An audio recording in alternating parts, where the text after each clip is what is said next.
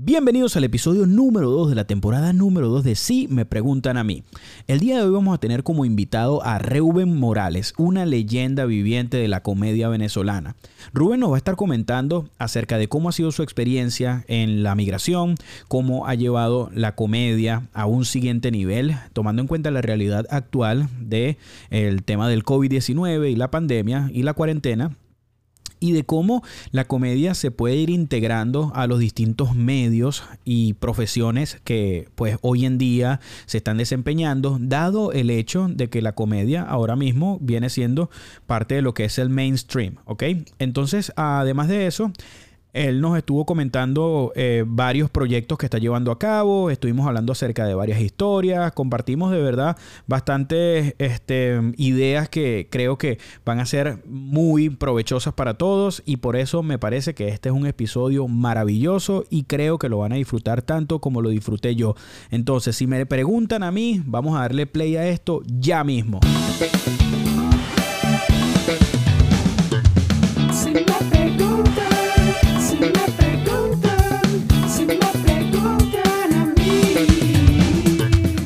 Cuéntame, Rubén. Este, bueno, nada, bienvenido. Gracias por estar aquí. En, si me preguntan a mí, eres el segundo invitado de lo que es la temporada número 2 de Si me preguntan a mí, en lo que es la versión ya presencial. Y bueno, y aunque no es presencial, tenemos aquí lo que es el sustituto de todos esos eh, este, compromisos presenciales dentro de lo que es la pandemia. Pero fíjate que a mí me parece fino que estemos eh, ahorita eh, utilizando bastante Zoom porque de otra manera, yo no tendría una excusa, por ejemplo, para poder entrevistarte a ti, porque tú estás en Colombia y yo estoy en Miami y yo no puedo ir a, yo no puedo salir de los Estados Unidos básicamente. Y pues probablemente tú tampoco tienes planes de, venir, de venir a Miami todavía. Entonces, bueno, esto lo está haciendo posible. ¿Cómo estás, Rubén? Bien, bueno, por fortuna estamos en dos países con internet decente. Entonces, eso, eso ¿cómo se llama? Compensa las cosas. Mira, no, pero estoy bien, eh, gracias. De hecho, aprovecho para decir que vi la entrevista que le hiciste a, William, Williams Ron. Me gustó mucho. en verdad que fue como un pequeño manual de, emprendimiento eh, para el emigrante en general. sí, tú sabes quién es el hermano. Él es hermano de, Ron Chávez. sí, correcto. Ron. No, Es que yo conozco a, a, a, William le decimos el Junior. El Junior, sí, sí, Bueno, tú sabes que Junior es literalmente su, su segundo nombre, ¿no? Su segundo nombre es JR. Y yo me enteré porque yo soy el que le hace el seguro a él y cuando me entrega sus papeles para hacer el seguro, veo que literalmente se llama Junior, pues, y, no es Junior como estaríamos acostumbrados, que sería Junior, J-U-N-I-O-R, sino que es JR. Sí, como JR Petare. sí, ah, Junior Petare, sí. sí, sí en alta, sí, sí, sí. En alta, puro odio. Las no, son tristes. Pero todo bien, afortunadamente, conchale. El, el, tú sabes que la, la, la, hay, hay, situaciones en la vida o contextos o coyunturas que como le, le, caen mal a algunos sectores, le caen bien a otros y, y la pandemia pues favoreció mucho a, a las personas que hacemos contenido. En este caso, los míos son de humor y, y bueno, afortunadamente con trabajo, sí, sí, sí. Eso está, eso está buenísimo porque parte de lo que viene este podcast, ven, este podcast nació en pandemia y yo estaba pues loco por, por, expresarme, yo, yo soy este, muy inquieto y necesitaba montarme en la ola a como de lugar, ya pues el trabajo estaba andando bien, pero yo sí veía que habían personas que se estaban reinventando, que estaban evolucionando sus proyectos y no quería ser la excepción en cuanto a lo que yo hago y desde hace tiempo yo tenía como ganas de hacer algo como esto, como un podcast, como ir incursionando en lo que es el tema de la comedia, pero más eh, digamos, acercada a lo que yo hago normalmente, ¿no? Porque la comedia siempre ha estado en mi vida, desde siempre. Yo siempre fui el, payasito del salón eh, cuando estaba en primaria, en, en, el liceo, también en la universidad y no quería, este, digamos que abandonar mi verdadera personalidad, que tenía parte de comedia, que tenía parte de ser competitivo, que tenía una parte de, ¿sabes? De, todo lo que es el, coaching y la parte motivacional que estoy haciendo ahora mismo. Y yo como que quise meter todo eso en una licuadora y sacar la mejor versión posible del contenido que pudieran consumir las personas y que pues básicamente tener una, una presencia en las redes sociales. Y ahí era donde yo estaba apuntando. Y así fue como yo te conocí a ti haciendo el curso de stand-up comedy. Sí, vale, Entonces, gracias, gracias. ¿Tú tienes, Rubén, haciendo ese curso cuánto tiempo? Mira, desde el año 2010, ya este, este, eh, para ver, sí, este año cumplió sus 10 años el taller, cosa que, a mí me alegró mucho, bueno, por ver que algo que uno hace cumple 10 años y que han sido 10 años de, de respaldo pues de la gente y, y, y, fue de repente así como que, wow, ay, ¿verdad que este año cumple 10 años el taller? Entonces... Es una locura, porque cuando tú dices 8 años, no suena tan pesado como cuando dices 10, aunque 8 años también es, es un montón. Pero ya como que cuando rompes la barrera de los 10, ya llegas como en, en ese nuevo estatus de longevidad, de lo que sea cualquiera del proyecto que estás desarrollando, y el número 10 le da un peso duro, pues. Bueno, de, de hecho, una vez eh, con la gente de Doctor Yazo, los payasos de hospital, eh, me, enteré a través de ellos que ellos estaban recibiendo unas capacitaciones, no sé con qué personas muy expertas en el área de emprendimiento, que, o sea, como que hay una cota para los negocios nuevos que, eh, bueno, por, como estás haciendo con la cabeza, creo que sabes la respuesta. Yo no sé si es tres años, dos años, cinco años, ¿no? Pero es como, la, como los matrimonios, ¿no? Que la boda de no sé qué, la boda de tal, hay que la boda de papel, después viene la boda de lo otro. En esto ya lo estuve leyendo y me pareció interesante. Yo creo que con los negocios también sucede lo mismo. No me sé los nombres, pero creo que se, debe suceder algo parecido también. Sí, pero hay, hay, hay, un, hay un... O sea, es como que si un negocio logró los dos años o los cinco años, es como que, mira, eso, eso ya, ya, ya le puedes augurar larga vida, pues. Bueno, tú sabes que hay, hay algo que es conocido y yo no lo creí hasta que lo viví, cuando con mi propio negocio me di cuenta de que funcionaba de esa manera. Y hay algo que tiene toda la vida sonando y es que dicen que comienzas a recuperar ganancias de tu negocio después de los dos años. Ah, entonces sí. Es eso, bueno, no, pero no sé si es eso a lo que tú te refieres, pero para mí fue muy loco que con Acaso Insurance yo comencé junto con mi hermano y el primer año fue pero un, horror. O sea, este, el, tema de poderlo mantener andando fue durísimo. Nosotros de, nuestro propio dinero que generábamos por otros medios, teníamos que aportarle constantemente para tratar de mantener los números. En, blanco, o sea, porque ni siquiera en verde. Y, en el segundo año, terminando el segundo año, ya arrancando el tercero, o sea, fue como que sí, fue upside down, o sea, la, la evolución fue una locura. Y eso, pues, te puedo decir que esa regla se cumplió en el caso mío sí, y nuestro negocio. No, yo creo que, bueno, y, y, eso uno lo vive como inmigrante en general. O sea, el, el, el, primer año es sumamente duro psicológica, financieramente, hasta que uno como que se, se al menos el primer, después del primer año uno como que agarra mínimo, ¿no? Y ya después uno se va estabilizando. Claro, este es el caso de, los de los emigrantes que se lanzan a la aventura, ¿no? Porque, bueno, si tienes la fortuna de emigrar, digamos, que fue una transnacional que te pasó de un país para otro, bueno, eh, eh, quizás el golpe es más psicológico, pero otros aspectos están cubiertos y, y no te tienes que preocupar mucho por ellos, ¿no? Sí, yo digo que más que todo el aspecto de no tener que reinventarte a nivel laboral eh, es una de las cosas que, que, más reta a las personas que toman la decisión de emigrar sin una oportunidad como la que tú mencionas ahora mismo. Pues yo, yo no sé si, si hubiera sido este, la misma experiencia de parte mía si yo hubiera podido trabajar acá como abogado, que es mi profesión en Venezuela. Ah, Estoy seguro de que no. Sí, yo soy abogado. Estoy seguro de que no, pero, por otra parte, digo también, eh, no sé si yo cambiaría lo que he vivido, que de verdad me ha tocado vivir cosas, em, por lo que hubiera sido mi vida acá si yo hubiera tenido la oportunidad de llegar ya de una vez ejerciendo como abogado. Pues porque tal vez no hubiera llegado a todo lo que he logrado hoy en día y que he sido movido en gran parte por experiencias que me tocó vivir a partir de que aquí me tocó comenzar desde cero. Sí, yo, yo, yo, yo la verdad es que digo que emigrar es lo que más le deseo y lo que menos le deseo a alguien, porque te hace crecer muchísimo, em, hace que, que, te conozcas realmente, hace que entiendas dónde están tus fortalezas como persona.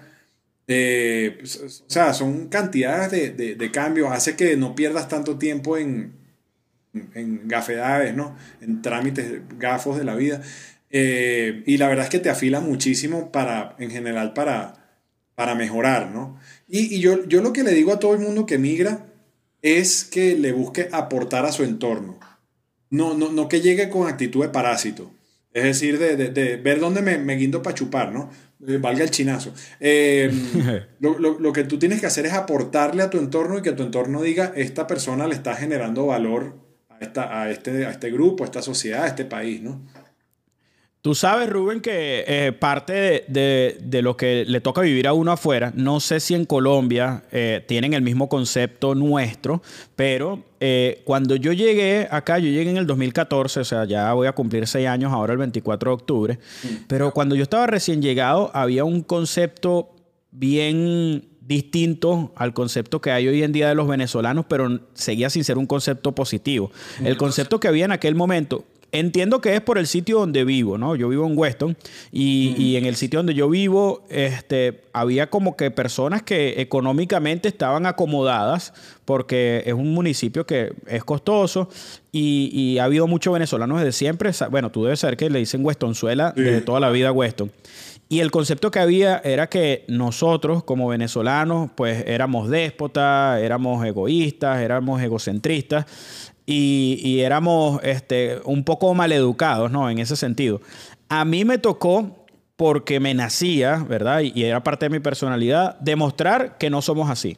Entonces, era con el ejemplo, en lugar de contradecir a las personas diciendo, no, es que no somos así, era demostrarles que pues nosotros también tenemos la parte este, humana, la parte solidaria, la parte empática, y eso fue gracias al hecho de que, bueno, me tocó trabajar en servicio. Hoy en día el concepto que hay de los venezolanos, que sigue siendo un poquito negativo, aunque nos hemos estado este, sobreponiendo a eso, eh, porque aunque somos, mm, somos más los que lo estamos haciendo bien, los poquitos que hacen las cosas mal hacen bastante ruido. Pero en Colombia tú percibes que el concepto que tienen de los venezolanos ahora mismo es un concepto positivo o es un concepto no tan bueno. No, no es tan bueno. Eh, bueno, también depende de, ojo, a lo que estabas diciendo, de la etapa en la que emigró ese venezolano. El venezolano es una persona que estaba muy bien económicamente si lo comparas con un clase media de Estados Unidos. O sea, ¿a qué me refiero? Tú que vives en Estados Unidos, o sea, tú no, tú no escuchas de un gringo que tiene una, casa en la playa, así sea casita o lo que sea, y la casa donde él vive. Cosa que en, Venezuela pues no era tan, tan loco escuchar de, ay, mira, fulano tiene el apartamento en la playa o la casita en Boca Uchire, o, eh, y tú decías, bueno, tiene dos casas, ¿no? Eh, y a lo mejor terminó metiéndose en otra para comprarle al hijo. Y entonces hubo gente que emigró a Estados Unidos con ahorros de cientos de miles de dólares. Sí. Llámese 100 mil, llámese 200 mil, o, eh, bueno, y los que más, ¿no? Entonces, este, fue un emigrante que llegó muy cómodo y obviamente, pues, estaba buscando querer su mismo, eh, seguir con su mismo estatus en otro país, ¿no? Entonces, bueno, y, todos los comportamientos que eso conlleva. Pero eh, actualmente en Colombia, eh, naturalmente es el sitio más cercano a Venezuela, también con Brasil. Em, es el sitio más barato para emigrar, es decir, o sea, con agarrar un autobús y cruzar el puente ya, ya emigraste. Entonces llega mucha gente, pues no en la mejor situación económica. Y entonces, ¿qué, qué sucede? Que Colombia, a, eso súmale que Colombia es un país naturalmente muy cerrado, si lo comparamos con su vecino Venezuela. Entonces, Colombia, eh, esto estadísticamente hablando, lo leí en, el, en un periódico, no, no, recuerdo si era el tiempo del espectador, decía que el, flujo migratorio más grande que, que, ha tenido Colombia en su historia es este con los venezolanos. Eh, o sea, fue como que, eh, eh, ¿sabes? Los, africanos, los indígenas, eh, no, bueno, los indígenas ya están aquí, los africanos, los españoles, una, una comunidad árabe muy pequeña en la costa, y, y boom, y ahora los venezolanos. Digo, si lo, si lo comparamos con Venezuela, Venezuela, pues nada, tiene la costumbre de portugueses, árabes, españoles. Sí, recibimos muchos inmigrantes durante toda nuestra historia. Claro, entonces, entonces bueno, e, es natural que si, si, digamos, tú toda tu vida has vivido en tu casa, eh, no sé, con, la, con el mismo grupo familiar, de repente te llegan dos primos arrimados, tú, coño, obviamente te vas a sentir incómodo. Y es un poquito lo que ha pasado acá. Ya, o sea, yo, yo viví en Colombia dos etapas, ¿no? Yo estuve viniendo como una vez al año por un espacio de ocho años. Y era como que, ay, el internacional, porque venía como comediante. Entonces, ay, el invitado internacional. Hasta que poco a poco esa percepción fue cambiando hacia, coño, el veneco. Entonces, pero, pero, o sea, uno lo que tiene que hacer es un trabajo simplemente de, primero, entender el entorno, entender que la gente de afuera no es como el venezolano. No, no, eso no quiere decir que sea mejor o peor, es diferente. Entonces tú no puedes llegar eh, tratando a los demás como tú tratas a un venezolano. El venezolano es una persona muy tocona, muy agarrón, eh, bueno, sí, iba a decir agarrona, este, No, pero sí somos, sí somos agarrones. Sí, eh, este, pues sí, que, es sinónimo de tocón, pero lo que quiero decir, invadimos mucho el espacio ajeno. Correcto. Para nosotros las cosas no son blanco-negro, son como, o sea, hay muchas tonalidades de grises en el medio y, te encuentras con sociedades donde la cosa es más blanco-negro, la, cosa, la, gente no es tan, tan, tan abierta. Entonces, bueno, eh, obviamente va a chocar si tú llegas ahí todo confianzudo, ¿no? Entonces uno tiene que, entender esas cosas y adaptarse. Rubén, este, tú sabes que a mí me, ha llamado mucho la atención eh, y, estoy convencido, y, no, es, no, es, por cambiarte el tema, pero era algo que yo quería conversar contigo. Este, yo creo que el humor eh, le, añade eh, un, idioma universal a cualquier mensaje que tú quieras transmitir, ¿ok? Independientemente de cualquiera que sea el mensaje, porque he visto, y con buenos ojos, eh, incluso videos de, sacerdotes que dan su sermón en un tono de humor y pues su, ¿sabes? sus misas se llenan y, y explotado y la gente lo disfruta. Es como que una como un condimento que le echas a, tu a, cualquiera que sea el guiso que estés haciendo, que tiene muchísima aprobación, pero también tiene una línea delgada entre lo que la gente considera profesional y la que la gente considera, bueno, pero este vino a, a decirme payasadas o a hablarme de algo serio. Claro. ¿Tú qué consideras de cómo puede el, humor ser algo positivo y cómo puedes escalar eh, un, proyecto, bien sea de ventas, bien sea de coaching, bien sea de, pues todas estas nuevas eh, profesiones que incluso ahora mismo están brillando en esta situación de pandemia? No, no, sigamos con el tema de Colombia y los venecos. No, mentira.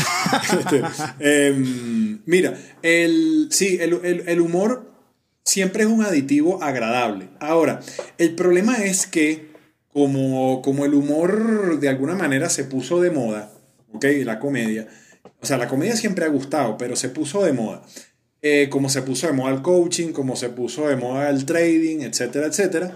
¿Qué pasa? Que entonces cuando algo se pone de moda, la gente dice, ay, si yo aplico esto 24/7 a todos los espacios de mi vida, pues va a ser la, la, la panacea, ¿no? O sea, va a resultar bien en todo. Y no. ¿Ok? Eh, entonces, ¿qué pasa con, por ejemplo, el, humor del venezolano, el sentido del humor del venezolano?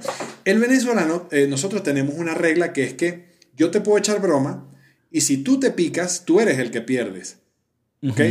Pero en otros países es, este, oye, yo me estoy, o sea, digamos que yo te estoy echando broma a ti y tú te sientes afectado, el que estoy perdiendo soy yo por hacerte bullying o por, o por invadir tu espacio ajeno o eh, espacio personal, perdón, o por, o por simplemente tomarme unas atribuciones de confianza que no me has dado.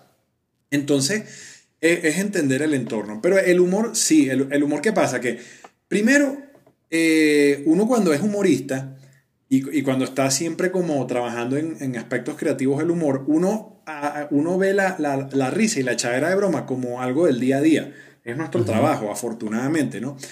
Y uno pierde de vista que la gente del común, eh, y, con esto no quiero sonar despectivo, sí, eh, eh, el que está, o sea, como, como cuando uno dice civiles y militares, es correcto. bueno, entonces uno dice comediantes y no comediantes, pues, o, humoristas y no humoristas. Los no o los humoristas, y los magos. Exacto. Los, los, no humoristas no, no, se están riendo todo el día. Y uno a veces pierde eso de vista. Entonces, la gente agradece mucho cuando tú los haces reír y les haces por lo menos conectarse un ratico con, con las endorfinas que produce la risa y el placer, ¿no? Entonces, eh, por ese lado es chévere. Eh, uno tiene que sin duda medir porque eh, la risa en exceso, o no, no la risa, el humor aplicado en exceso va en detrimento de tu credibilidad, ¿no? Y claro que pudiese no ir en detrimento si tú sabes utilizar el humor como para impulsar tu mensaje. que, eso, e, eso no lo entiende todo el mundo. La gente ve el humor como un divorcio de la realidad. No, y tú puedes usar el humor para impulsar mejor un mensaje, sea de ventas, sea religioso, como, como el caso que estás mencionando, ¿no? Y lo otro es que el humor eh, cataliza procesos, ¿no? Y eso es positivo, porque, una, eh, digamos, si tú te vas por los aspectos serios eh, y formales, a, a, lo mejor tarda mucho el que tú logres cierta confianza con alguien, con una persona. En cambio, con el humor, la persona te abre más rápido, digamos, esos anillos de esos, anillos de confianza y va a hacer que esa relación se, haga más rápido y de una forma más fluida, ¿no? Entonces, eh, la conclusión de todo esto es, bueno, primero conoce tu entorno, eh, segundo, utiliza el humor como, como, o sea, como, como, sazonador, no, no, como el, no como el plato principal, ¿no? Este, y tercero, pues eso, o sea, e-, evalúa hasta dónde usar el humor, no, no, no usarlo 24/7, ¿no? Porque a veces entonces puede caer un poco fastidioso. ¿Tú crees, Rubén, que, eh, bueno, en el caso tuyo, yo, pues, aunque te, conozco porque hemos hablado bastante desde que comenzamos a, trabajar juntos en el taller de, stand-up comedy, yo realmente nunca he escuchado de ti eh, cómo te, eh, este, te involucraste tú con la comedia. Fue como que un una transición fácil, cuando te descubriste que dijiste, bueno, yo creo que sí puedo hacer esto, no tuviste nunca alguna, alguna disyuntiva o, alguna situación interna que decía, bueno, pero es que realmente en mi casa esperan que yo sea el ingeniero o que yo sea el médico o que yo sea el esto o lo otro. ¿Cómo, cómo manejaste tú eso en una época en la que ya pues. el humor no era eh, mainstream como en este momento, no, era, no estaba de moda. De hecho, se veía, y no te estoy diciendo viejo, ¿no? O sea, yo, yo sé que tú eres del 87, pero me no, pero, pero digamos, en esa ya tengo, época, ya tengo mi, cuando no, mis años en esto, sí. Cuando no. No, no, sí, que, sí, que, sí, ya tengo mis años en esto, pero ajá, te escucho, sí. Entonces te, preguntaba cómo, cómo llegas tú a una decisión, ¿verdad? Que va en contra de lo que familiarmente era correcto, visto en un hogar. Bueno, mi, mi chamo, él entró en la universidad y está estudiando, ponte lo que esté estudiando, y tú de repente dices, no sé si tienes una carrera universitaria, pues puede que sí, puede que no, pero de repente tú dices, ¿sabes qué? Tenga o no tenga el título, lo mío es la comedia. ¿Cómo, cómo lo manejaste y cómo llegaste a esa decisión? O sea, eso, eso lleva un poder de confianza en ti mismo enorme para tú poder tomar una decisión como esa en la época en la que te tocó tomar esa decisión. Sí, eh, fíjate, em, bueno, eh, se, han hecho muy populares ya los cuentos de Emilio Lovera a través de su, de su programa Cuéntame la vaina. Y ya, ya, es como muy entendido que para la época él fue, fue mucho más difícil, ¿no? Eh, el hecho de entender que alguien podía vivir del oficio de hacer reír a otros, ¿no? Yo, yo cuando empecé, que fue formalmente en el año 2002, y bueno, ponle un poquito para atrás, em, eh, fue la etapa donde, o sea, eh, hubo ese, ese turning point, ese, ese punto de giro histórico en el que se empezó a hacer de moda a poner de moda, perdón, la comedia, ¿no? Eh, y eso fue producto de la globalización, un poquito. Entonces, y, yo le atribuyo gran parte a, la serie Seinfeld. Es que uno decía, wow, mira este tipo que es comediante. ¿Cuál era tu personaje favorito de Seinfeld? Kramer. ¿Verdad que Seinfeld era el menos cómico? No sé si, si, si era el protagonista, pero el, o sea, los demás eran puras perlas también. O sea, eso, eso, eso es increíble. Sí, lo que pasa es que, no, bueno, Seinfeld era tan cómico como ellos porque él era eh, uno de los escritores, ¿no? Eh, eso, eso, eso, lo que pasa es que ese mérito pasa un poco agachado. Pero eh, sí, pero es que los otros eran actores. Seinfeld no. Mm. Entonces, Jerry no. Entonces, claro, obviamente, él, de, pues no, no, no, no, no generaba mayor preferencia del público, ¿no? Este, Pero a, a, lo que iba, entonces, yo me acuerdo, o sea, todo empieza porque yo me acuerdo que yo cuando estaba pequeño, iba en el transporte escolar al colegio, yo me acordaba, digo, yo, yo tenía como deseos de, crear algo, ¿no?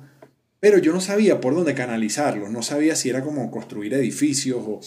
Hasta que, bueno, eh, luego entendí que era la creación humorística. Entonces, luego yo me acuerdo escuchando a Luis Chatén en, yendo para el colegio, viendo La Rochela, viendo caricaturas de, de, Condorito, de Zapata, y a mí me, me, sucedía algo, que es que cuando yo veía una idea cómica, o cuando, cuando la escuchaba, me generaba como, o sea, para mí son como joyas, es como cómo llegaron a esa idea. O sea, me, me, generaba como una envidia sana, pues yo decía, coño, qué, qué vaina tan genial. O sea, entonces yo dije, yo quiero hacer eso. Bueno, entonces después me encontré con varias películas como Howard Stern Private Parts, las partes privadas Howard Stern, eh, Buenos Días Vietnam, y yo dije, yo quiero hacer humor en la radio, eso es lo que yo quiero hacer. Entonces, bueno, no sé, fue, fue, fue una decisión.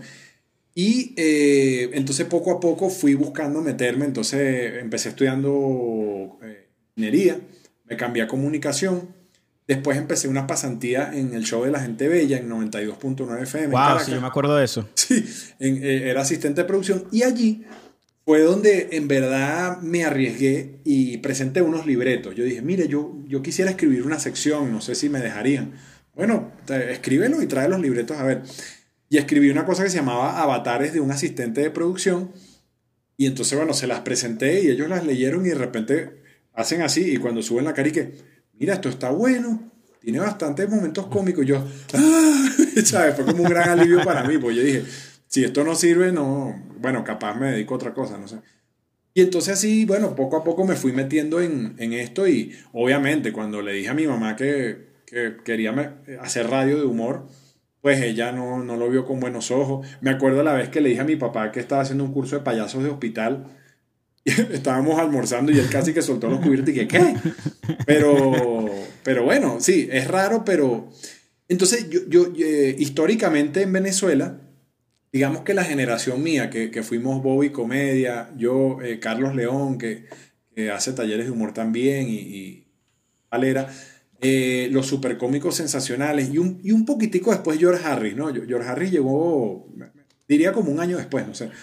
Entonces, este, esa generación fue, vivimos como ese punto de giro en el que empezaron a, a o, empezó a generarse un movimiento que empezó a hacerse un nombre sin depender de los medios tradicionales. Y, y, no con esto lo digo con resentimiento ni nada, sino que más o menos fue así. Fue como una, una movida de gente que empezó a hacer comedia en los bares y, y pues la gente empezó a acudir a los bares y a, a, ver qué bueno, era que esto que estaba pasando, ¿no?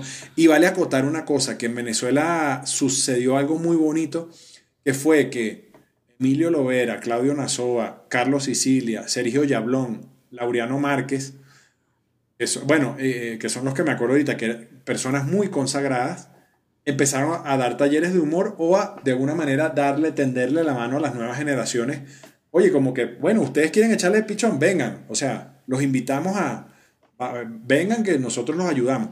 Y eso fue, wow, eso... Eso, fue un fenómeno, Rubén, que eso sucede eh, normalmente o es algo que, que pudiéramos nosotros decir que es, un staples en la, en la historia venezolana, porque no sucede normalmente en los países, cada quien se resuelve solo el tema de su humor y, en Venezuela existe como ese sindicato positivo de que, bueno, de que son unidos, aunque desunidos entre sí, porque entiendo que hay como bandos de, bueno, mira, el tipo de humor que yo hago es este y como que no me gusta tanto el humor del otro, pero entre ellos igual siguen siendo unidos, entonces me parece igual siendo bonito, ¿entiendes? Porque aunque haya este, diferencias en el tipo de humor que manejan, eh, no sé si es generacional la, unión como la, como la van manteniendo o si es del tipo de humor que manejan, pero sí he visto, y lo veo con buenos ojos, me parece fino, que sean tan unidos como lo son. Y por eso tenía la duda si así es en todos lados o es algo que nosotros pudiéramos decir que es único de Venezuela. Bueno, yo, yo el, patrón de comparación que tengo naturalmente es Colombia. Y no, e, es, diferente. Em, o sea, en Venezuela en general el gremio de los humoristas es bastante unido. Obviamente, sí, sí están sus pequeñas diferencias, o, bueno, yo, pero bueno, pero es este natural en todos lados. Sí, yo, soy, más de este clan, o tú eres más de este clan, pero, pero en Venezuela, eh, de, de, una forma consciente o inconsciente, se entendió que en la unión está la fuerza.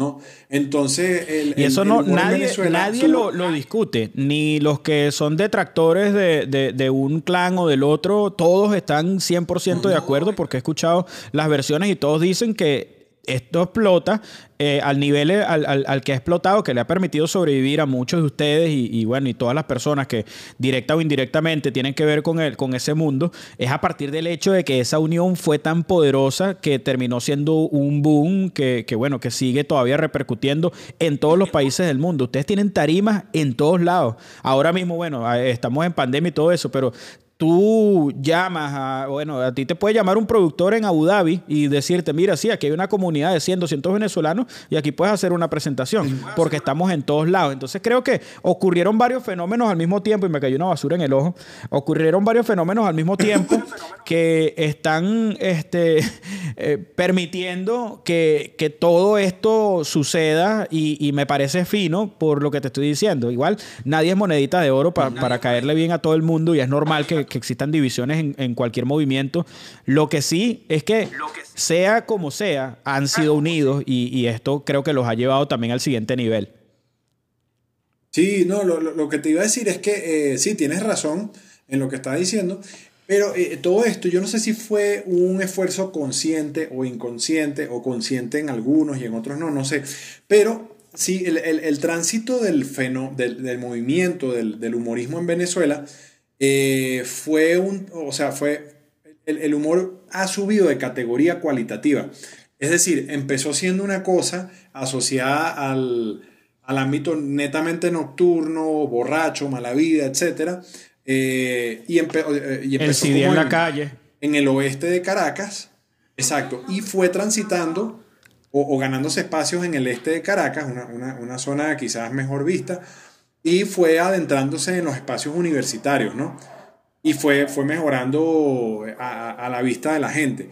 Entonces, al punto, e, en el, bueno, y yo creo que el, aditivo de, la revolución hizo que, obviamente, si, si un gremio se siente atacado, pues se va a unir más, ¿no? Entonces, eso, eso hizo que se uniera mucho y, no, nos tendiéramos la mano de cierta manera, ¿no? Ahora, te decía, en comparación con Colombia, eh, sí noto que Colombia es un país muy competitivo. es un país, digamos, que, que, se, ha, se ha labrado su destino a punta de trabajo. ¿okay? No, no, no, no, cuentan con, ¿sabes? No están flotando en petróleo. Eh, o sea, sus recursos naturales son más limitados comparados con Venezuela, entonces se ha tenido que labrar más su camino a, punta de servicio, a punta de, del comercio, etc. Entonces, eso, ese ámbito, ese, ese espíritu de competitividad pues permea a casi todo, entre ellos la comedia. Entonces, eh, aquí sí es como, bueno, está el gremio, pero tú, tú notas como que, bueno, yo, o sea, si, yo te doy trabajo a ti, pierdo trabajo yo, o pierdo dinero yo. Entonces, es un poquito ese espíritu, aunque eh, yo, yo he sentido que ellos han venido haciendo un esfuerzo consciente como gremio de irse uniendo y uniendo más. Precisamente por eso, porque, porque en la unión está la fuerza. Y si, si te va bien a ti, Andrés Acacio, como humorista, ¿qué, ¿qué, pasa? Que tú estás dejando bien el nombre del humor, estás dejando bien el nombre de la comedia como producto. Y si le va bien a la comedia, pues le va, a ir bien a cualquiera que haga un espectáculo. ¿A qué voy con esto? Eh, la comida rápida, la comida rápida como fenómeno se, se posicionó al, al, punto que tú dices, vamos a, vamos a comer comida rápida y ya tú, ya tú vas ganado a la idea. Tú dices, coño, sí, sí, sí. Entonces, bueno, ¿qué, ¿qué es? ¿Pollo frito, hamburguesa, Taco Bell o, lo que sea, ¿no? Eh, lo mismo tiene que pasar con la comedia. Que ya la gente diga, comedia, coño, sí, de pinga, vamos a, vamos a lo que sea. Y ahí vemos a quién vemos. Entonces, eso va a ser. Pero tú sabes que yo siento que, que, el stand-up el stand como tal genera esa sensación. Eh, tú dices, voy a ir a ver stand-up y a veces no sabes el roster de quiénes son los comediantes que se van a presentar, pues en los casos de que es un open mic, etcétera.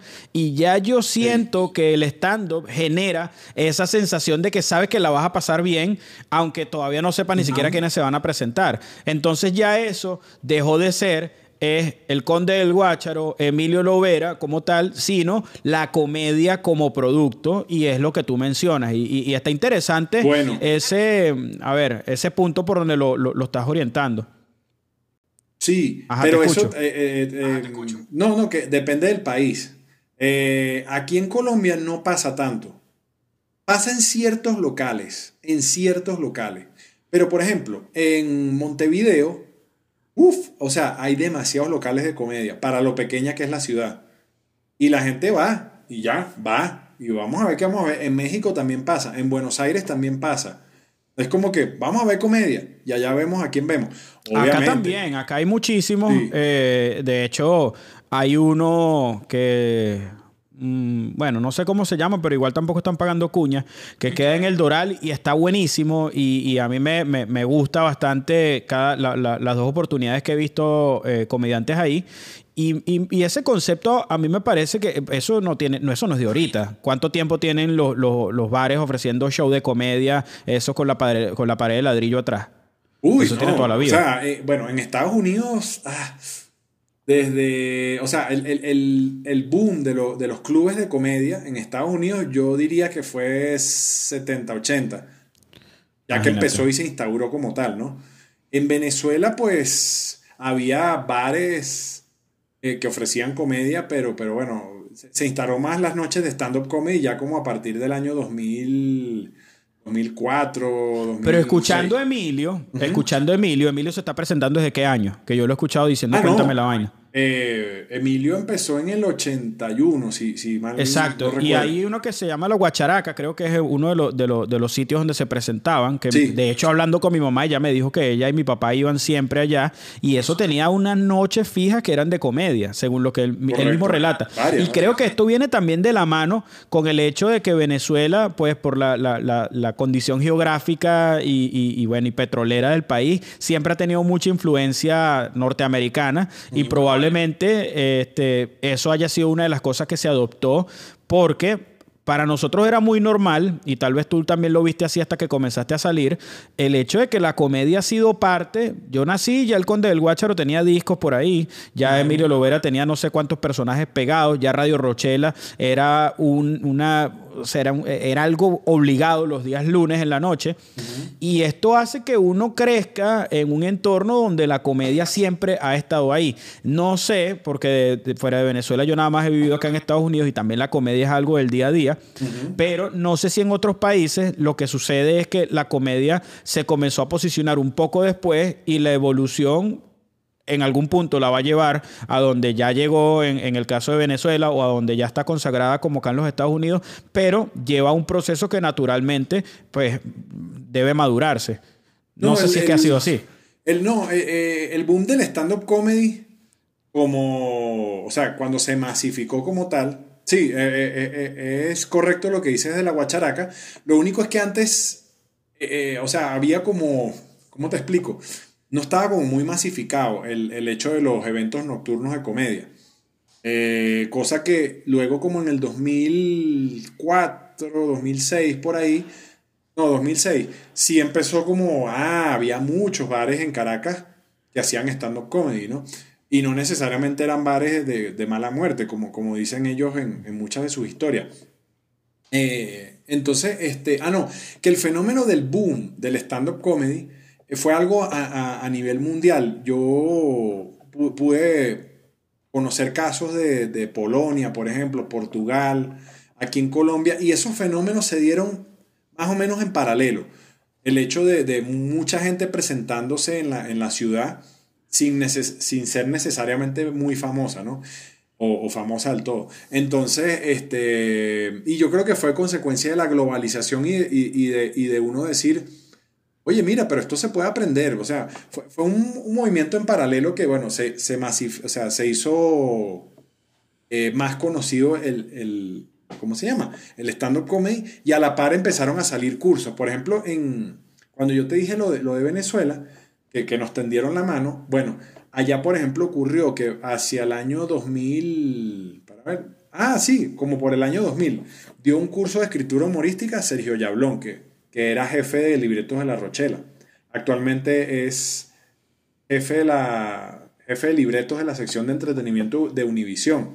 Palabras más, palabras menos, eh, pero lo que te estoy diciendo. Em, dio un curso Carlos Sicilia, dio un curso Laureano Márquez. la gente de improvisto, o sea, Domingo Mondongo empezó a dar muchos talleres de payaso de hospital con Lilberto Bar también y, de, improvisación.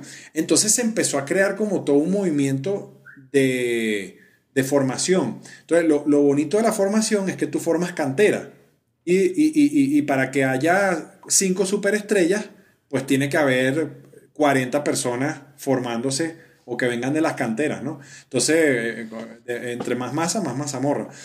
Entonces, eso, eso es lo bonito de, ese proceso y, fue parte de lo que terminó generando esa generación Bobby Comedia, mi persona, George Harris.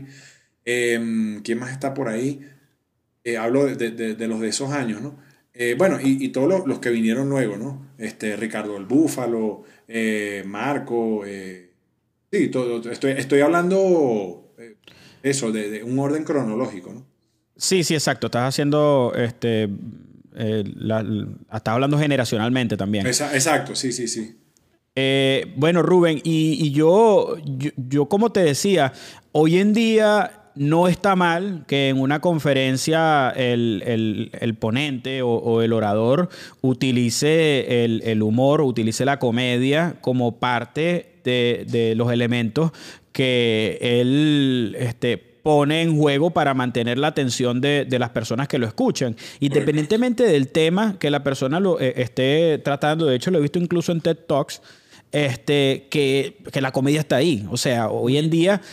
Mm, y pienso que es un fenómeno que vino para quedarse, porque desde cuando la gente se ríe, desde toda la vida, o sea, tiene todos los años riéndose, el chiste tiene toda la vida causando risa y causando este, aceptación, al punto de que, pues, mira, he visto innumerables historias de comediantes que dicen que conquistaron a su esposa fue haciéndola reír. O sea, es algo que humanamente te, pasó. Eh, sí, de hecho, sí. Eh, yo conocí a mi esposa en un show de comedia, tal cual. Em, sí, fue un show de comedia benéfico, la, la conocí en el público y bueno, yo quedé flechado desde que la vi. Este, pero después pasa lo que dice Emilio Lovera, que las, las esposas de los comediantes o de los humoristas ya, ya después no le da risa, le da risa todo menos su marido. Sí, sí, sí. Eh, en estos días estaba viendo una entrevista que le hicieron a David Comedia en, el, en, el, show de, de, Nando de la Gente y él dice que el, el, el, control de calidad de sus chistes es su esposa porque ella es muy seria. Entonces que si él se lo presenta y ella medio le hace... Hmm", él ya sabe que va a ser un tubo lo que, lo que, él, va, lo que él va a decir. Entonces, a mí me causó risa porque los que no estamos metidos en el mundo de la comedia como así como profesionalmente y cuando digo profesionalmente todo el que vive de algo es un profesional de lo que sea que desempeñe. Exacto. Este a veces no, no, no caemos en cuenta que eh, la comedia para el comediante es un trabajo que él no va a estar amasando unas arepas y echando chistes mientras que está amasando unas arepas. Aunque hay quienes dicen que son así. Por ejemplo, el mismo Nando dice, no, yo soy así siempre. O sea, yo, yo no tengo un botón de apagar. Pero muchos, incluyendo el mismo Emilio, este, eh, es un personaje con el que él trabaja. Pues, pues básicamente. Em, eh, depende, o sea, yo he conocido, eh, bueno, como, como bien hablamos en el taller cuando, cuando, cuando el taller, Sí, yo me he dado cuenta que hay comediantes que son el alma de la fiesta, es decir, son esos tipos que en verdad son cómicos siempre, o sea, que tú casi que es como el tío cómico de la familia, ¿no? Que tú estás esperando que llegue. Y hay comediantes que no, que, son en su día a día, pues, eh, son muy serios, muy introvertidos y, y, cuando están en la tarima, pues, como que la tarima sirve para salir del closet y expresar todo lo que quieren, ¿no?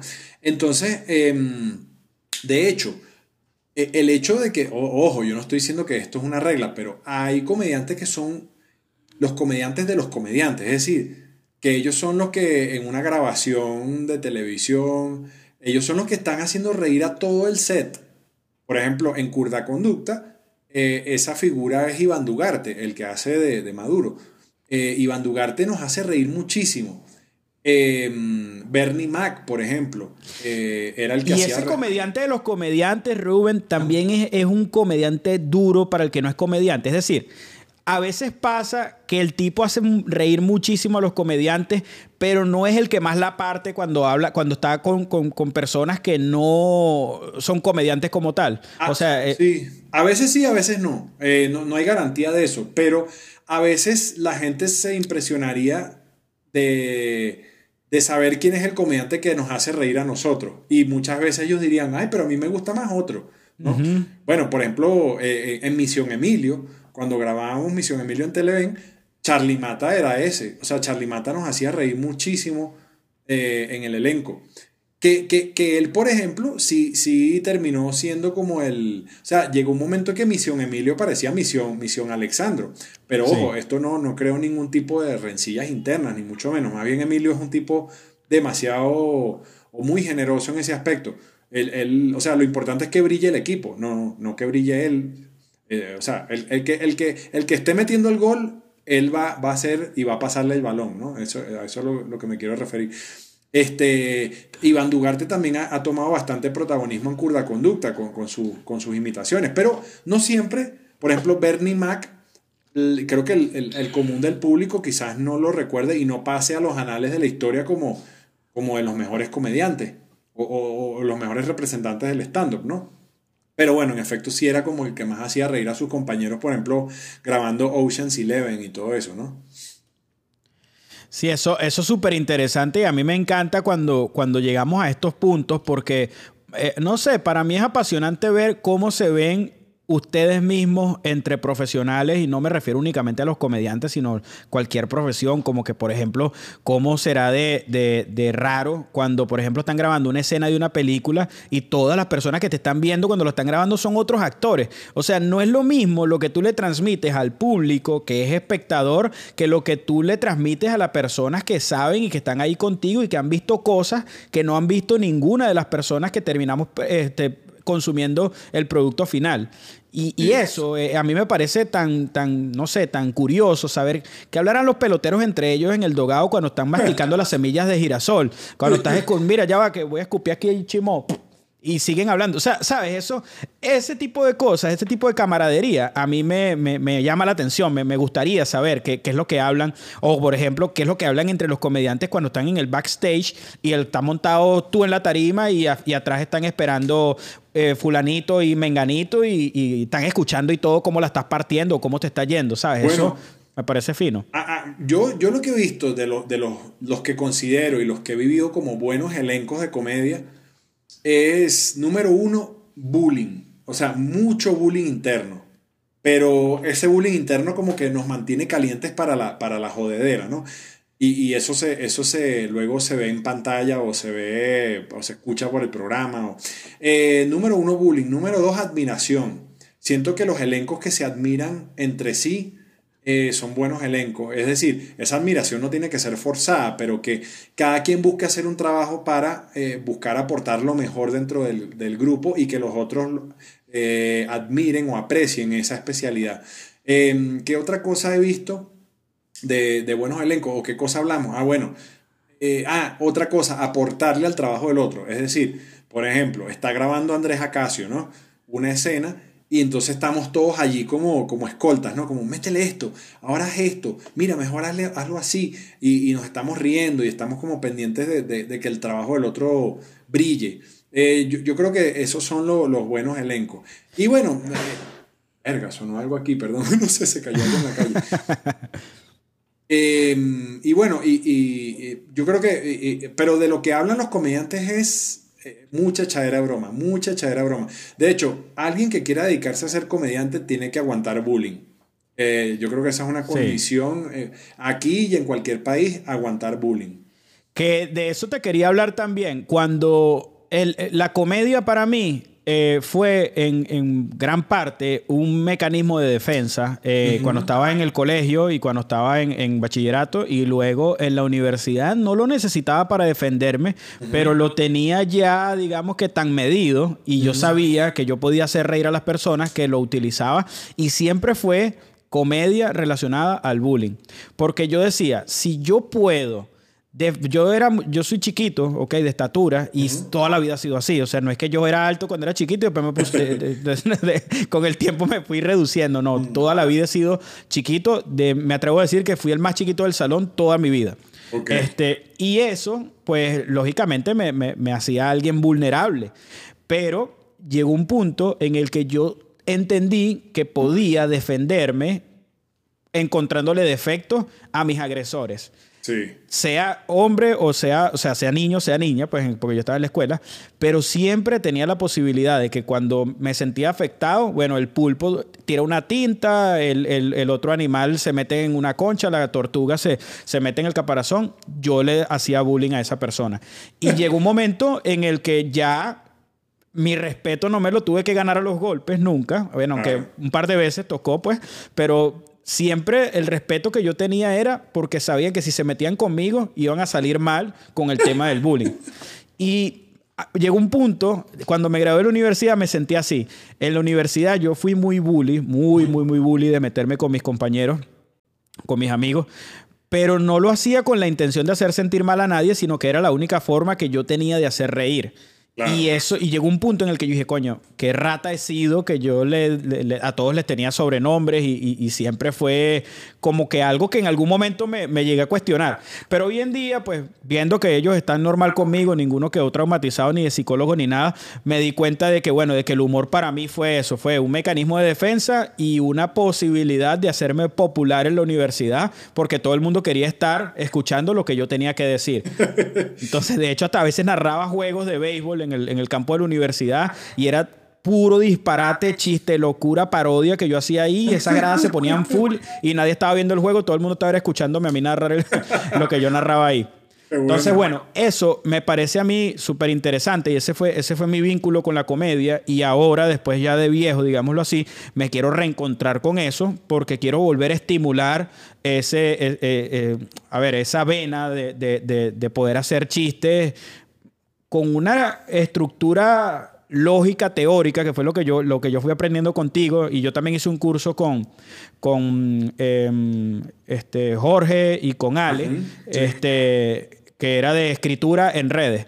Entonces todo eso a mí me, me ha ayudado a, forjar em, bases que sean no tan improvisadas y, tan disparatadas como pudiera ser, porque de paso me di cuenta que es un mundo que, obedece unas fórmulas, que obedece unas reglas, que tienes muchísimas maneras de hacer funcionar un chiste que naturalmente no hubieras encontrado de no ser porque lo vas decantando por todas estas fórmulas que te van permitiéndole sacar el mejor provecho. Y eso me pareció súper interesante y, y ahí es donde tú ves que realmente estamos en presencia de un mundo que tiene una estructura y unos fundamentos que yo no creo que vayan a desaparecer nunca. Por eso es que yo creo que es una moda que llegó para quedarse por la forma como se ha globalizado también, la manera como se va difundiendo el contenido ahora con las redes sociales y que creo que no va a desaparecer, que más, veces, más bien se va a hacer más exigente en cuanto a la cantidad de contenido que se va a tener que crear para poder satisfacer esa demanda de comedia que está solicitando el mundo allá afuera. Y me extendí aquí y expropiese. no, pero em, ¿qué te iba a decir? Este, sí, o sea, eh, totalmente. El, humor es una herramienta que se ha vuelto, sí, de alguna manera indispensable, que está comprobado que llama la atención, que hace que un mensaje se entienda mejor, que le cause placer a la gente. Eh, y de hecho, eh, a mí me gusta siempre citar una, a Emiliano Hernández. Él una vez me dijo eh, una, cosa que me llamó mucho la atención. Emiliano Hernández es uno de los mejores libretistas de, humor que, ha tenido Venezuela. Y él una vez me dijo, ¿sabes que en los 80 estaban los programas cómicos y los programas serios en televisión, ¿no? Hablando de televisión. Y luego eso se empezó como a entremezclar y ahorita tú ves que hay pizcas de humor en todos lados. En, en todo programa de televisión o en cualquier red social o cualquier orador. En comerciales. En comerciales, sí, sí, sí. Entonces, eso en parte porque, bueno, se dieron cuenta de lo beneficioso que es el humor para la comunicación. Entonces, sin duda, e, el trabajo que, vamos a tener los humoristas y los no humoristas es aprender a sorprender mejor al público, porque el público cada día está viendo más humor, viendo más humor, viendo más humor, ya saben, ya, ya huelen más o menos por dónde puede venir un chiste, entonces ahora la cuestión es sorprenderlos aún más. Aunque, como tú dices, las mecánicas de fondo se mantienen, e, esas siguen siendo las mismas desde hace siglos, ¿no? Y seguirán siendo las mismas. La cosa es, bueno, un poquito ajustarlas a, los medios en los que uno transmite la comedia. Correcto. Eh, Rubén, yo quisiera que nos quedáramos hablando un montón, pero bueno, ya tenemos casi una hora y, y, vamos, a, vamos, a, vamos a acercándonos ya al final. Y lo que quiero es preguntarte dos cosas. Mira, la primera este, es algo que yo te pregunté en su momento, eh, cuando estábamos haciendo el taller, y la respuesta que me diste a mí me encantó y yo quiero que se la compartan. Bueno, no, que paguen para que vean el taller y, puedan tener esa respuesta. no, mentira. La respuesta que, que, que tú me diste me gustó y, la voy a hacer aquí para que todo el mundo la, la, escuche. Yo te pregunté si tú considerabas que para una persona hacerse comediante tenía que tener algo en específico o si cualquier persona, siguiendo los patrones, siguiendo la teoría y trabajando fuerte, que es importante, que yo creo que eso está presente en cualquier cosa en la que tú quieras triunfar en la vida, pudiera hacerse un, comediante. Em, yo, bueno, tiene que tener sentido del ridículo, del ridículo propio, ¿no? Em, eso por un lado. Por otro, tiene que ser terco, paciente, porque la la comedia es como, es, como un emprendimiento. Tú no le, no, le vas a ver el, el, queso de un día al otro, ¿no? El queso la tostada. Este, mm, lo otro que tienes, bueno, obviamente tienes que tener el don, tienes que tener sentido del humor o, aprender a sacar tu sentido del humor. Y otro, otra cosa que tienes que tener es resiliencia. Eh, o aceptar el fracaso. El fracaso es parte fundamental del trabajo del comediante. Y, yo pensaba que era lo que me ibas a decir de primero, porque eso fue lo que a mí me, lo que a mí más me movió, porque yo dije, bueno, o sea, que estas personas o esta gente, que es la parte que no vemos el público en general, esta gente cuántas veces se montó y nadie se rió, cuántas veces se montó y lo bajaron eh, a, pitadas, lo bajaron este, a gritos, qué sé yo. Ya hoy en día ya no la gente no lanza tomate porque el kilo de tomate está caro, pero si el, si el tomate fuera más barato, les cayeran a tomate. Y todos tienen historias de shows malos.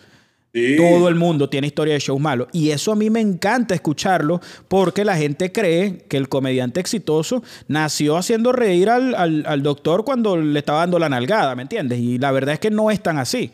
De hecho, eh, Louis C.K.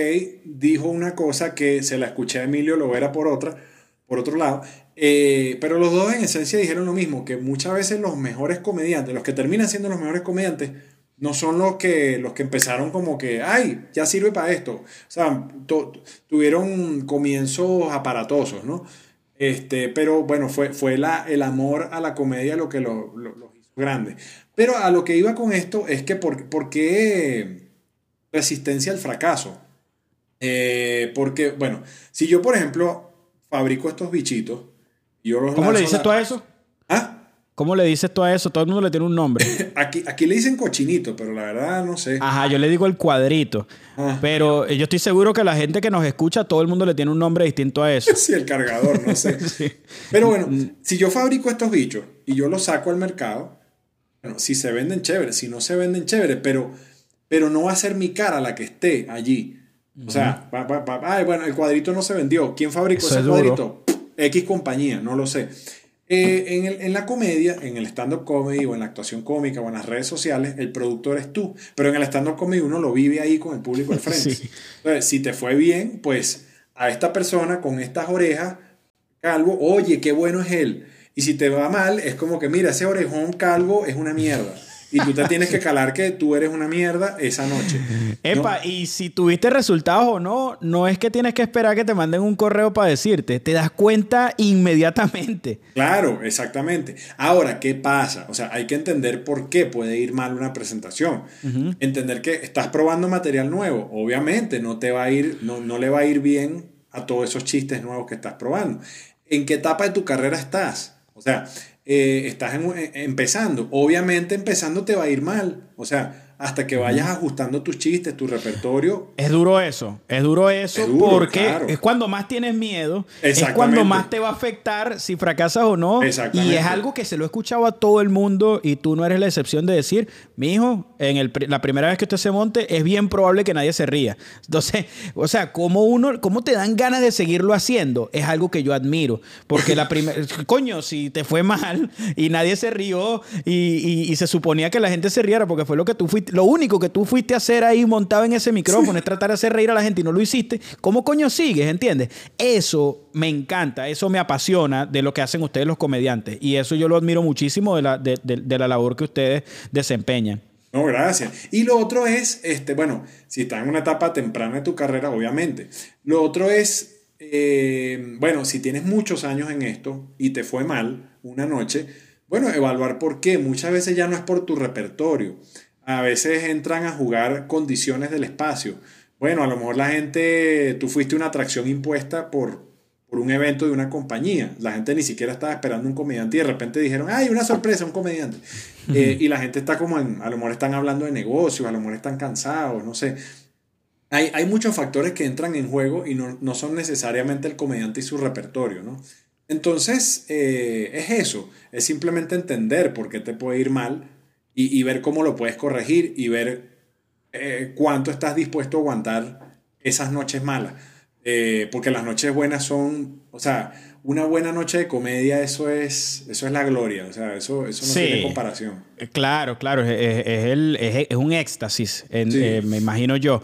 Este, te quería hacer una pregunta que se me pasó cuando estábamos hablando de eso, y ya esta sí es la penúltima pregunta. Tranquilo. Este, ¿La comedia en algún punto evolucionó de ser el sujeto que naturalmente es cómico, así no hable, ¿ok? Y que es físicamente este, muy, muy propenso a que la gente se ría de lo que hace, de la forma como, como actúa, como imita, como baila, etc. Pasó de ser eso a abrirle un espacio a alguien que físicamente no es cómico de ninguna manera y la persona tú la ves y es, un ser humano normal, eh, este, pero cuando el tipo abre la boca y comienza a contar chistes, te puede hacer orinar de la risa sin él hacer ni siquiera una muestra de, risa en la cara. Eso creo que es algo que no tiene toda la vida siendo así, ¿entiendes? Em, o sea, lo que pasa es que antes los, las plataformas, los sitios para uno mostrar su talento de comedia, de como comediante eran muy pocas. Entonces, para llegar a esos pináculos, pues naturalmente iban a llegar los mejores o, los filtros iban a hacer que solo los mejores estuviesen allí. Hoy en día, pues hay muchos bares, hoy en día, pues tú con tener un teléfono abres una red social. Entonces, o sea, siempre al final los más cómicos son los que van a persistir, los, que van a, a estar en ese pináculo. Solo que ahora el, digamos, la entrada para nuevos talentos es más amplia. Pero en mi punto iba más por, el, eh, por, la parte de que hoy en día el ser cómico no te lo da nada más un aspecto gracioso y, ser una persona que eh, físicamente es gracioso, sino que también ahora hay un espacio para el que te esté echando un cuento que te vas a orinar de la risa y el tipo puede que ni se ríe echándote el cuento. Sí, eh, bueno, no, antes también era así. Eh, por ejemplo, Álvarez Guedes o, el mismo Emilio. Eh, hoy en día también yo creo que se juntaron dos cosas que a nivel de mercadeo son muy potentes. Que es que antes el cómico era asociado como alguien o muy alto, o muy gordo, o muy dientón, o muy bajito, o lo que fuese, ¿no? Hoy en día hay fenómenos de comediantes, hombres y mujeres, que son muy apuestos físicamente y además son muy cómicos. Entonces, imagínate, eso, eso es un bombazo. ¿Tú estás en cuál de los dos bandos? ¿Cómo? ¿En cuál de los dos bandos estás tú? Bueno, yo ah, naturalmente creo que no soy agraciado. este, mm, no, pero, o sea, bueno, caso que yo he escuchado, ¿no? De personas que se refieren, o sea, yo he escuchado mujeres que hablan, oye, Led Varela sí está bueno, ¿no? O Sofía Niño de Rivera, una, mujer muy bonita, eh, Alejandra Escárate, eh, Rancel. Entonces son personas que tú dices, wow, eh, me río con esa persona y además me, provoca estar sexualmente con esa persona. Y toda esa cosa la genera la comedia, naturalmente. Eh, bueno, no, digo, la comedia y el físico de la persona. Estoy hablando de, estos comediantes que reúnen ambas eh, características. Entonces, eso a nivel de mercadeo es, es un producto sumamente fuerte, me, explico. O sea, el tipo es cómico y además, o la tipa o la mujer es, cómica y además es bonita. Entonces tú dices, bueno, tiene muchos flancos cubiertos, ¿no? Sí. Entonces, bueno, eso, eso me parece muy chévere y, antes no se, no, no, eso no se daba. Como que los bonitos eran los galanes de novela o, o las mujeres bonitas y los que no eran tan agraciados eran de comedia, ¿no? Y, y hoy esa, esas barreras se han derribado, ¿no? Sin duda, sin duda. Rubén, este, yo creo que ya ahora sí, para, para que finalicemos, cuéntale a la gente qué deben hacer si quieren hacer un taller de, stand-up contigo, en qué proyectos estás involucrado eh, ahora mismo, qué es lo próximo que se viene, este, en qué estás trabajando en este momento. Sé que estás full en tu agenda porque, por lo que hemos hablado últimamente, pero bueno, el que te quiera contactar, ¿qué es lo que viene? ¿Qué, qué estás haciendo ahora? Bueno, mira, em, vamos por, el orden que me preguntaste. Para los talleres, em, bueno, eh, si quieren estudiar stand-up comedy, me pueden contactar por mis redes sociales, arroba Reuben Morales ya. Hay tres modalidades. Está un taller, una síntesis eh, del taller, una versión como práctica para que la veas cuando y donde quieras, que está en Teachler, teachler.com, buscan uh Reuben Morales, aprendo stand-up y está eh, un taller allí, em, grabado, ¿no? Eh, luego está la versión personalizada del taller, a veces tengo alumnos personalizados, y la versión grupal, ¿no? Eh, vamos a hacer el, próximo taller de Aprendo Stand-Up ah, el año que viene, el 2021. Estamos preparando un taller de la escritura del sketch cómico, ¿ok? Emiliano Hernández y yo, em, que ya luego eso, eso lo queremos lanzar enero, febrero. Y em, bueno, está Curda Conducta, el canal de YouTube, La Desenchufada, el canal de YouTube también, productos de, humor político. Y a través de, mi agencia de, contenidos de comedia, eh, Morales Contenidos de Comedia, entonces eh, prestamos servicios de tanto de formación para quien quiera a meter la comedia en su, en su producto, como escritura, de, tenemos un, pool de escritores y entonces atendemos proyectos de, comedia por ahí. Brutal, brutal. Bueno, Rubén, yo creo que la gente va a quedar muy contenta con, lo que hablamos hoy. A mí, bueno, a mí me encantó, me parece súper interesante porque de hecho consumo mucho comedia en, pero no me, o sea, yo no estoy forzado a consumirla y eso me encanta. O sea, no soy del que me voy a meter en Netflix a ver todos los shows de stand-up de todas las personas, pero a mí me gusta mucho la comedia que no busca ser comedia a veces, o a ver, o, o las situaciones cómicas que no buscan ser comedia, como por ejemplo situaciones cómicas en la calle. O sea, a veces hay una persona que no sabe por dónde meterse y, tú las ves a, la una y a la otra en este, en este plan. Ese tipo de cosas a mí me dan una risa. O sea, es, como, como, el, como, el, humor en el, en el, en el diario. Y me, me, ha gustado también mucho leer y, y, aprender también con todos ustedes que lo están haciendo, cómo ha sido la historia, cómo lo han manejado y cómo se han este, involucrado en estos medios. Y por eso quise hacer esta entrevista así porque creo que toda persona que esté eh, eh, desempeñando una profesión, la que sea, y la comedia no es una excepción para esto, que la lleve con la seriedad con la que la llevan ustedes, y es a veces contradictorio, pero es muy serio el mundo de la comedia, solo que cuando, cuando se consume la comedia, cuando se consuma, mejor dicho, la comedia, bueno, es una explosión de risa, pero la llevan con mucha seriedad, me encanta cómo lo han manejado y a mí particularmente me apasiona mucho eh, eh, este tema y creo que se puede aprender mucho en cualquiera que sea el negocio en el que te estás desempeñando o, la, o la marca personal que estás desarrollando a partir de seguir criterios que ustedes establecieron y que fueron como los que iban como con el, con, el machete fuera de chinazo, abriendo un sendero que hoy en día están recorriendo muchas personas de nuevas generaciones en el mundo en el que ustedes se desempeñan. Entonces, gracias Rubén por la entrevista, gracias, por tomarte el tiempo de estar aquí. Y bueno, nada, brother, yo creo que nos vemos en el, en el taller del año que viene porque yo quiero repetir para retomar otra vez esos conocimientos. Ah, gracias Andrés, muy amable. no, la pasé muy bien, te, felicito por, por, tu, por tus proyectos, por, por el podcast y bueno, esperemos que siga adelante y, y bueno, sí, y, lo, lo, otro para cerrar es que la, la, comedia es, un, es una forma de pensar que no sé, que te hace ver otras cosas en la vida que no estabas viendo. De hecho, por ejemplo, el tema de innovación. innovar es simplemente buscar soluciones nuevas.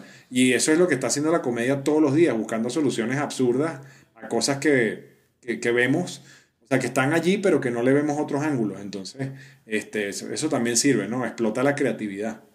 Claro, claro, sin duda. Bueno, Rubén, muchas gracias entonces. y este, vamos a quedar así, ahí nos estamos hablando. ok. Este, bueno.